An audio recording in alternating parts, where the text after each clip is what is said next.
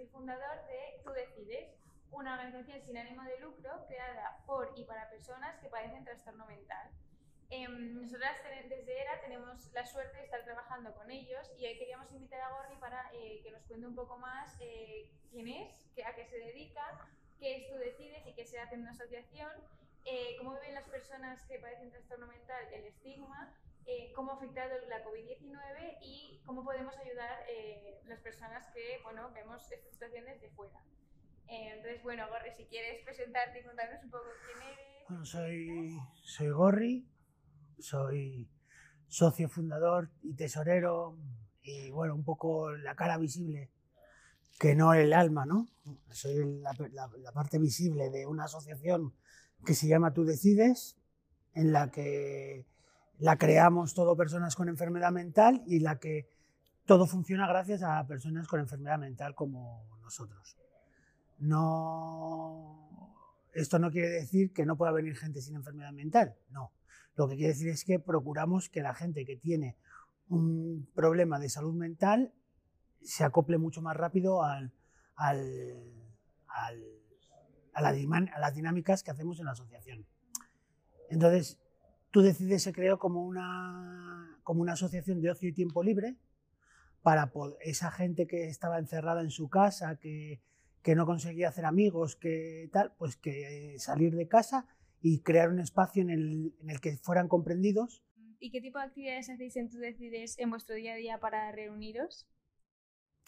Bueno, eh, todo es complicado. Eh, hoy en día, con el COVID, las cosas se han simplificado muchísimo. Entonces quedamos a tomar algo, eh, vernos, charlar y fuera, ¿no?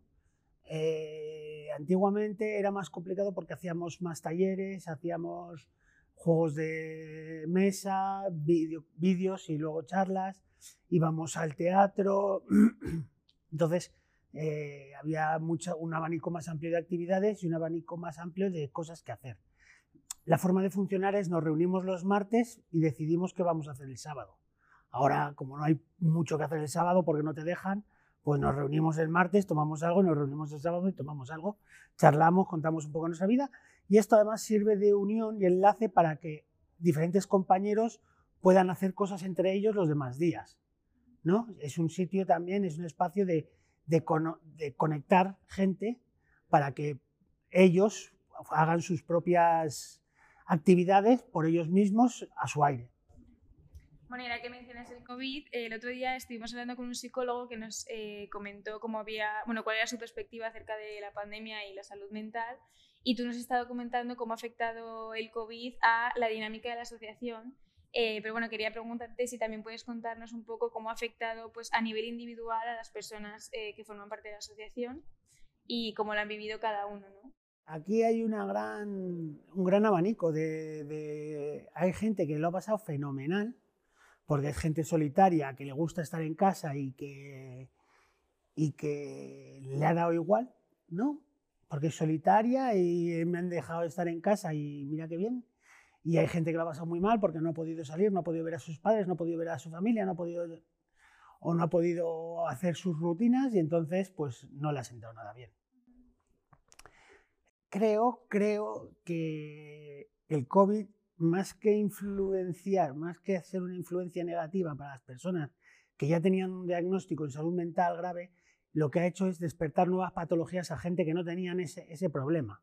¿Vale? O sea, una vez que tú ya tienes la patología, estás medicado y más o menos controlado, venga el COVID, venga lo que sea, tú ya estás controlado.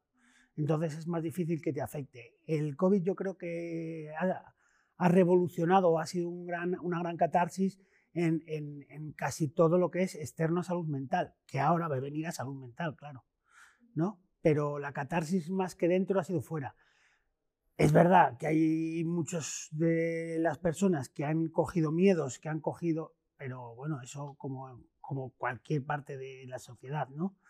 Pero, pero nosotros eh, en el COVID hemos hecho las actividades prácticamente igual. Eh, en, bueno, en general la gente no ha tenido miedo, eh, en general. y entonces hemos podido hacer nuestras actividades bastante cómodamente. Ya te digo, actividades eh, que además vienen, vienen bastantes personas, no es que seamos tres, a lo mejor somos 13, 14, depende del día, pero... Y ahora que dices como que, o sea, por lo que cuentas, ha habido como más personas que han empezado a sentir eh, pues síntomas de trastorno mental, de ansiedad, de depresión. Em, entonces, ¿cómo es el proceso desde que empiezas a sentir los síntomas hasta que accedes a la ayuda que realmente necesitas y cómo, cómo la consigues, a través de qué canales? Bueno, eh, la ansiedad y la depresión están siempre ahí. ¿no? ¿Quién no tiene ansiedad en un momento dado por ahorrar para comprarse una moto? Por ejemplo, ¿no? en mi caso. ¿O quién no tiene depresión porque le ha dejado la novia?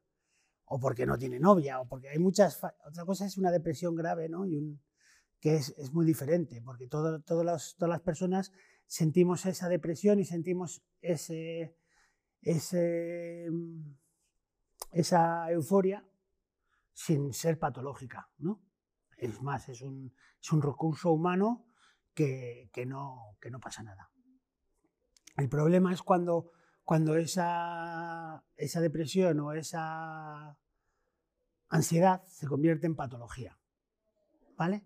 Entonces, eh, la diferencia que es es que tú tienes ese sentimiento durante todo el día, a todas horas y en todo momento. ¿no? Eh, vuelvo a repetirte, te deja el novio y te vas a deprimir, quieras o no. O sea, a menos que le, te le dejes tú por otro más guapo, ¿no? Te va a entrar una depresión.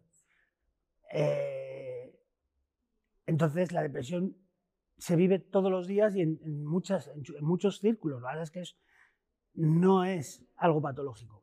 Cuando viene la patología, hay, un, hay una cosa que es que nos tardamos mucho en, en darnos cuenta que esa patología ha llegado a nosotros porque nosotros estamos acostumbrados a vivir con la depresión y a vivir con la ansiedad, todos. El problema es darse cuenta que es que, se ha hecho dueño de ti, que te ha, que te ha atrapado. Ese, es el momento difícil de la, de la ansiedad y de la, y la depresión, ¿no? Es de repente decir, coño, es que no, no salgo de esto, es lo que domina mi vida, no puedo más, no puedo más, claro, es no poder más, y, quiero solucionarlo. Entonces, cuando te das cuenta de eso, estás completamente eh, rodeado de depresión y de ansiedad, ¿no? Entonces, el, momento es muy, muy complejo. Me parece que para esto habría que intentar, eh, que creo que es otra de las preguntas que tienes después, escuchar, que escuchemos todos más a nuestras influencias externas. ¿no? Si a ti te preguntan durante 15 días qué te pasa, qué te pasa, qué te pasa, pues a lo mejor hay que plantearse que te está pasando algo. ¿no? Y no decir, no me pasa nada, no me pasa nada, no me pasa nada. Soy igual que ayer. Entonces, esos elementos externos a ti que puedan ver que algo pasa, es a los que deberíamos estar más, más atentos, de manera que podamos crear un juicio, un juicio válido, ¿no? Porque nuestro juicio siempre es, no me pasa nada, estoy bien, o es que cómo voy a estar bien si se ha muerto mi padre, o cómo voy a estar bien si siempre hay una excusa, ¿no? Para estar mal. Entonces, claro, si tú buscas en tu vida eh, excusas para estar mal, las puedes encontrar todas. Es lo mismo que, una adicción, ¿no? Siempre hay excusas para beber, y si tengo que celebrarlo, ¿sabes? Si he probado una copa, si he suspendido dos copas, si ¿sabes lo que decir? Entonces, esto es un poco lo mismo, ¿no? Se ha muerto mi padre o he perdido mi llavero favorito o se me ha perdido la cartera o no se me entiende, me he enfadado con mi mejor amiga, me he tenido problemas con mi pareja, eh, mi hijo se ha roto un brazo. Entonces, hay muchos, muchas, muchas, muchas formas de hacer que la depresión esté ahí y justificarla. ¿Por qué crees que la gente tiende como a negar eh, la patología antes que reconocer que nos está pasando algo? Hombre, porque es más fácil justificarse que reconocer un problema. Ahí, si, si, si, fuera tan fácil reconocer los problemas, la depresión no sería una, una enfermedad, sería solo un estado pasajero. ¿no? Eh, o, cualquier otra, muchos de los problemas de salud mental son, y además uno de los grandes síntomas de la salud mental es el no reconocimiento de tu enfermedad. Entonces, ¿por qué? Porque nosotros, nadie quiere ser un enfermo. Entonces, si a ti no te traen una prueba empírica, ya sea con un, lo que sea, que te demuestre que tienes una enfermedad, tú no vas a querer reconocer que tienes esa enfermedad. Me explico, a ti te rompes una pierna y la pierna está rota y dices, sí, me tengo que escayolar, no pasa nada. Pero yo te digo, no, es que estás todo el día triste, no, no te veo sonreír, eh, no eres una persona como antes, que sonríes, que animabas, que, sino te veo muy sola, te veo callada y tú dices, no, pues yo estoy normal, estar un poco más tal, pero eso son fases de la vida, al final te justificas. Y ahora que, bueno, estabas diciendo como pues eso, ¿no? Como si tú ves una persona de tu entorno y, intentas decirle, eh, pues eso, te veo triste, te veo tal, eh, ¿cómo podemos hacer las personas que, eh, que, no conocemos desde dentro el trastorno mental, cómo podemos hacer para ayudar a una persona en nuestro entorno que vemos que tiene un problema, pues, por ejemplo, de depresión? ¿Algún consejo que creas que nos pueda hacer?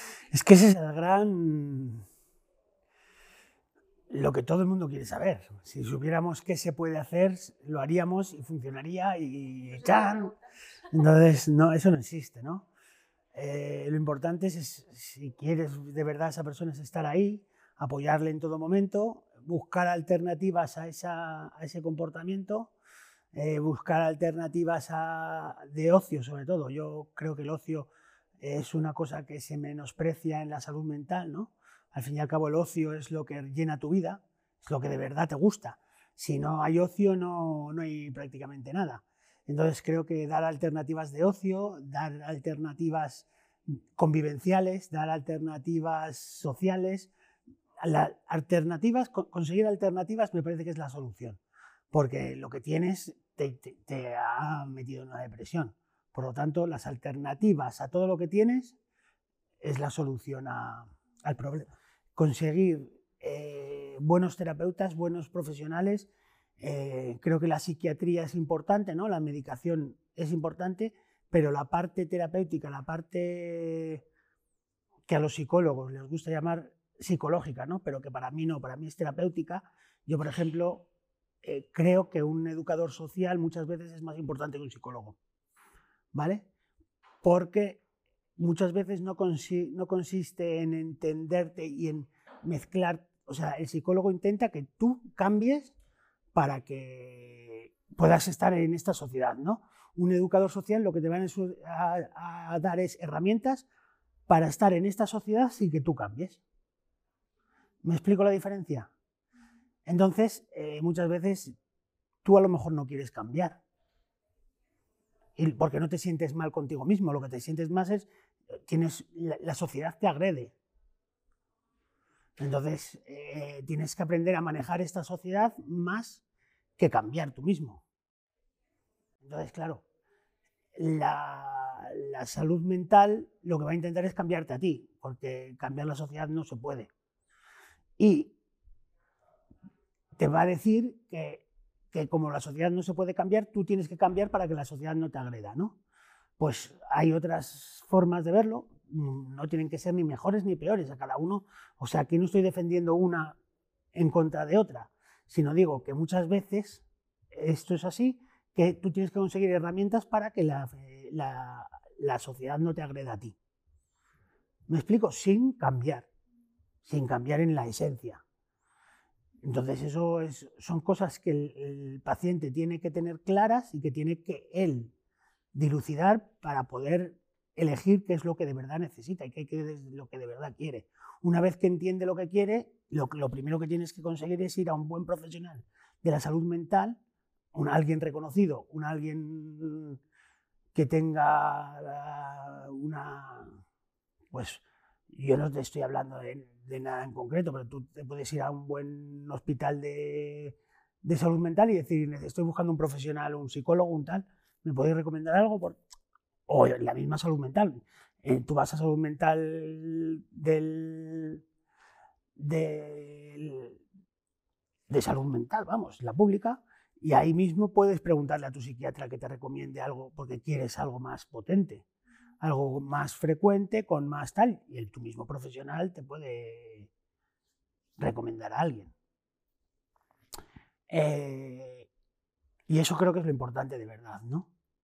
Eh, no tanto leer, no tanto ver, no tanto eh, justificar ¿no? o reconocer cómo conseguir el camino para, para poder salir de ello.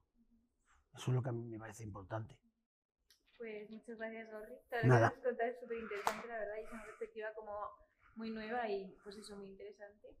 Así que nada, muchas gracias por todo lo que nos has contado y pues nada, seguimos en contacto. Claro. Pues muchas gracias a vosotras.